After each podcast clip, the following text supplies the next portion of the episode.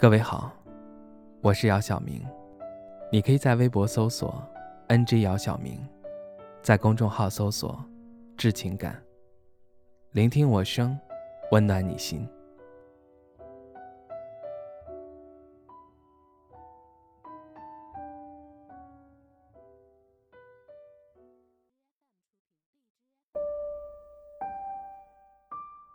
婚姻如果计后果，那么很多人应该都不会结婚。同龄人已经结婚的大约有百分之九十，等待结婚的大概有百分之五，单身狗约等于百分之四。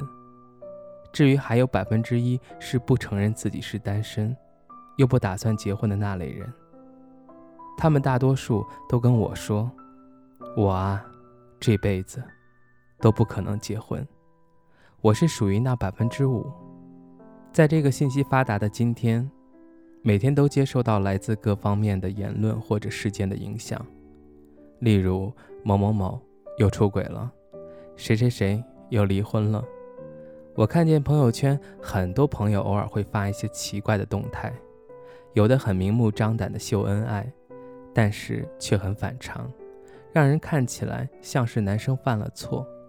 再以这种方式单方面的宣告自己错了，请求原谅，亦或者是两人吵架，女的吃醋，让男生在朋友圈表达对自己的感情，以此来证明这个男人是爱她的，诸如此类，还有很多很多。能够坚守自己观点的人少之又少。就连我这种主观意识很强烈、思想独立的人，都会偶尔受到一些情绪上的波动。很多女人因为自己的情感挫败，于是得了一些结论，然后告诉自己的好友，让他也对爱情死心，对婚姻敬而远之。他们形容婚姻如同牢笼或者枷锁，又或是摧毁人生的一场悲剧。可是再看那个数据。依然有太多的人选择结婚，这是为什么呢？我想，这可能是一个冲动，亦或是是一个程序，又或者是一件不可能不去做的事情。婚姻有时候更像是对爱情的一个交付，对爱情的一个输出。因为付出了太多，所以必须输出，即使知道输出之后可能不会太好，甚至更差，却又不得不去做。因为无尽的投入会让风险变得更大。谈恋爱五年、六年、七年，甚至更长的大有人在。可是人生的青春不过十年，而人生不过短短几个十年，所以人生必须对自己负责。很多人因为房子上的那个名字，就和相处了很多年的男友或者女友撕破脸皮。可能是因为房价太高。他们觉得自己青春压根儿就敌不过一个房产证，亦或是觉得这个东西必须得有，因为别人都有，没有什么是必须的，也没有谁的青春很廉价。同样的选择题，可惜所有的选项都有人去选。如果想要结婚，却又计较得失，觉得日子将会发生翻天覆地的变化。亦或者觉得这将是一条不归路的人，那我觉得最好不要结婚。如果你选择了结婚，那么就勇敢的去做吧。别人的想法或者看法都不重要，重要的是你自己的选择和遵从内心。酸甜苦辣咸，每个人都会有，不能因为偶尔的酸苦，就丢掉了全部。所有的人都觉得不索取和没有要求的女人。不聪明，可是很少有人知道，那些不索取和不要求的女人，是因为自己有能力，她们很自信，根本不需要去想着得到些什么，计较得失，则会得不偿失；计较胜败，最后都会一败涂地。做好自己最重要，自己懂得最重要。多一点宽容和理解，少一点怨怼和执念。也许你的世界会装满更多。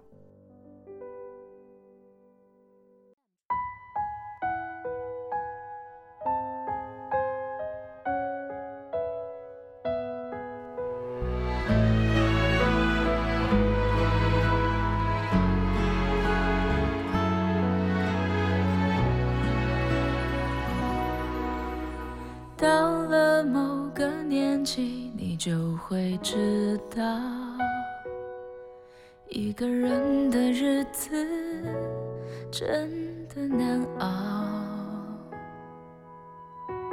渐渐开始尝到孤单的味道，时间在敲打着你的骄傲。了某个路口，你就会感到，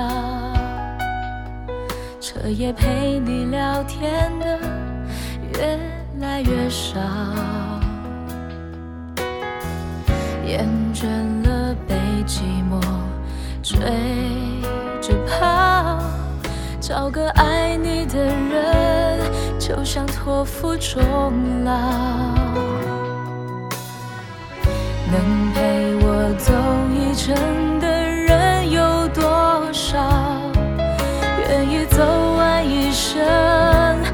更是寥寥。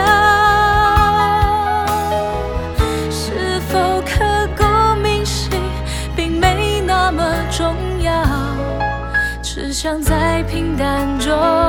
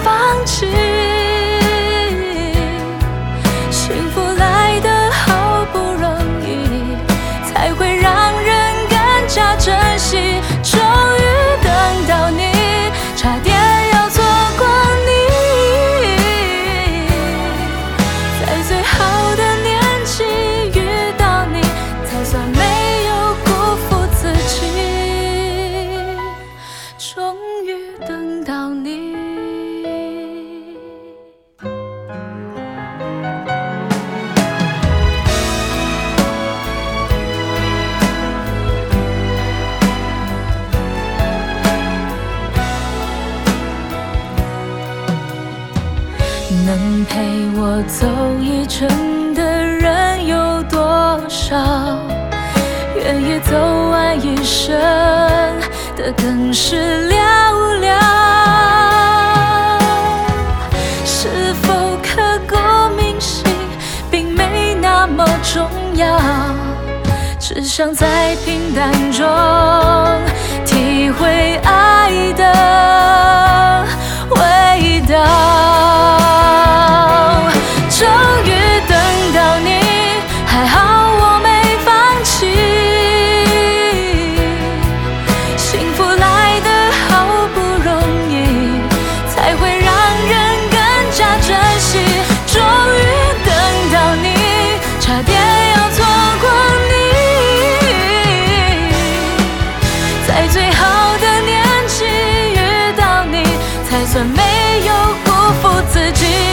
终于等到你。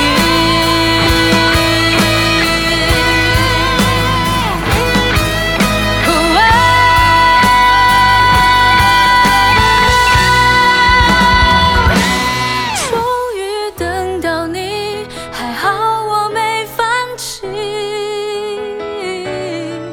幸福来得好不容易才会让人更加珍惜。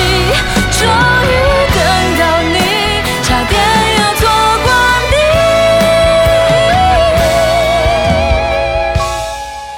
在最好的年纪遇到你，才算没有辜负自己。